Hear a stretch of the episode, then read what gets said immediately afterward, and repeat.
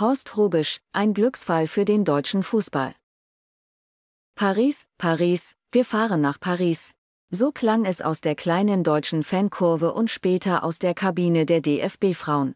Mit einem Kraftakt haben die deutschen Fußballerinnen von Interimsbundestrainer Horst Rubisch noch das Olympiaticket geholt. Der 72-Jährige gab nach dem 2-0-Sieg gegen die Niederlande in Herenveen gleich mal das Ziel für die Sommerspiele aus. Ich werde nicht nach Paris fahren, um mitzuspielen, ich will schon ins Endspiel. Nach den Toren der beiden Bayern-Angreiferinnen Clara Bühl 66. Minute und Lea Schüller 78. dürfen die Spielerinnen auf das zweite deutsche Olympiagold für die Frauen nach Rio de Janeiro 2016 hoffen. Ich bin sehr, sehr froh und stolz auf meine Mannschaft, sagte Kapitänin Alexandra Popp, die sich nach dem Apfel völlig geschafft mit ihren Mitspielerinnen in den Armen lag. Wir haben wirklich ordentlich Kilometer gemacht. Aber es hat sich am Ende gelohnt, und wir haben uns verdient zu Olympia geschossen. Ein halbes Jahr nach dem WM-Debakel von Australien mit dem Vorrundenaus wäre eine verpasste Olympiateilnahme, wie schon in Tokio 2021, ganz bitter für das Nationalteam und den DFB gewesen. Pure Freude, pure Emotion, beschrieb Bühl nun mit glänzenden Augen ihre Gefühle. Es ist im Moment schwer zu greifen. Jeder weiß, aus welch schwieriger Phase wir kommen. Rubisch hat immer betont, dass er gerne wieder die Atmosphäre im olympischen Dorf mit Sportlern aus aller Welt erleben möchte. Das HSV-Idol stand bislang einmal in einem olympischen Endspiel. 2016 hatte er die U21-Auswahl der Männer ins Endspiel gecoacht, war in diesem aber Gastgeber Brasilien um Neymar im Elfmeterschießen unterlegen. Nach der Gruppenauslosung am 20. März wissen die DFB-Frauen auch, gegen wen sie bei dem auf mehrere Städte verteilten olympischen Turnier spielen. Mit dabei sind unter anderem die Weltmeisterinnen aus Spanien sowie Frankreich, die USA, Kanada, Brasilien und Kolumbien.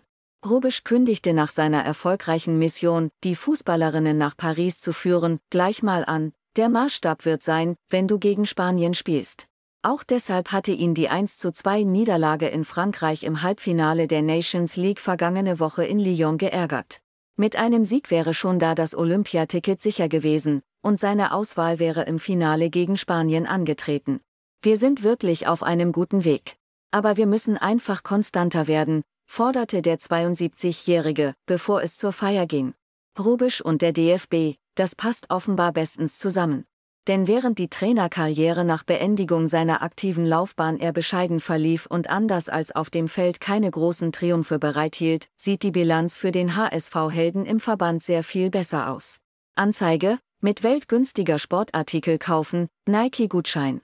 Vor Olympiasilber 2016 gewann er 2008 mit der deutschen U19 und ein Jahr später mit der U21 den EM-Titel. In jener Mannschaft standen seinerzeit spätere Stars wie Manuel Neuer und Mesut Özil. Rubisch spreche die Sprache der jungen Spieler, meinte einmal der frühere DFB-Sportmanager Matthias Sammer über das Erfolgsgeheimnis des gebürtigen Hammers und auch von 14 Spielen als verantwortlicher Frauenbundestrainer gewann er 11, die Niederlage im Halbfinale der Nations League gegen Frankreich 1 zu 2 am vergangenen Freitag war seine einzige. Nun hilft Rubisch dem Verband wieder einmal mit seiner Expertise. Interimsmäßig hatte er bereits die deutsche Frauenauswahl von März bis November 2018 gecoacht, nun will er im Sommer mit dem Gewinn einer Olympiamedaille einen krönenden Abschluss finden.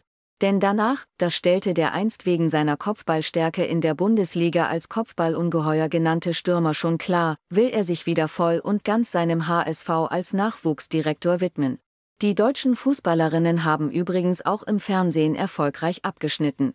Den Sieg gegen die Niederlande sahen am Mittwochabend im Durchschnitt 5,596 Millionen Menschen im TV und bescherten dem ZDF die Topquote des Tages.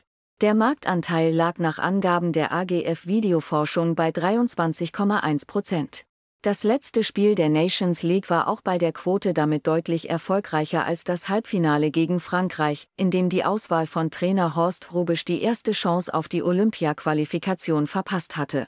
Die 1 zu 2 Niederlage sahen am vergangenen Freitag in der ARD durchschnittlich 3,19 Millionen Menschen, 13,1 Prozent.